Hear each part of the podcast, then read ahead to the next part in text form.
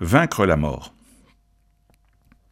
Combien de fois, dans des événements douloureux, avons-nous entendu cette interrogation autour de nous, si nous ne l'avons pas nous-mêmes dit Où est Dieu? Que faisait-il? Le désarroi est tel que nous le positionnons à l'origine de l'événement en question. Qu'il s'agisse ou non d'une mort, nous en faisons ainsi le Dieu des morts et non pas des vivants. Le passage de Matthieu que nous méditons nous dit exactement l'inverse. L'auteur du livre de la sagesse l'assure de son côté. Dieu n'a pas fait la mort. Il ne prend pas plaisir à la perte des vivants. Il a tout créé pour l'être.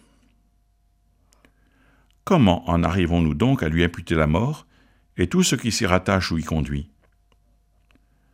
Ne méconnaîtrions-nous pas, à l'exemple des Sadducéens, les Écritures et la puissance de Dieu? Jésus, le Fils de Dieu, n'a-t-il pas lui aussi connu la mort pour entrer dans la vie? On peut penser que, dans le malheur, nous cherchons un responsable à bon compte, et Dieu apparaît souvent le mieux placé pour cela. Mais quand on sait que, dans ce malheur, Jésus peine et souffre à nos côtés, qu'il partage notre croix avant même que nous ayons partagé la sienne, alors nous comprenons avec René Girard cet anthropologue qui a médité sur la violence et son traitement biblique, que Jésus n'est rien d'autre qu'un bouc émissaire, et que Dieu n'a aucune responsabilité dans ce malheur. Et du coup, nous savons que la mort n'aura pas le dernier mot, qu'elle sera engloutie dans la victoire.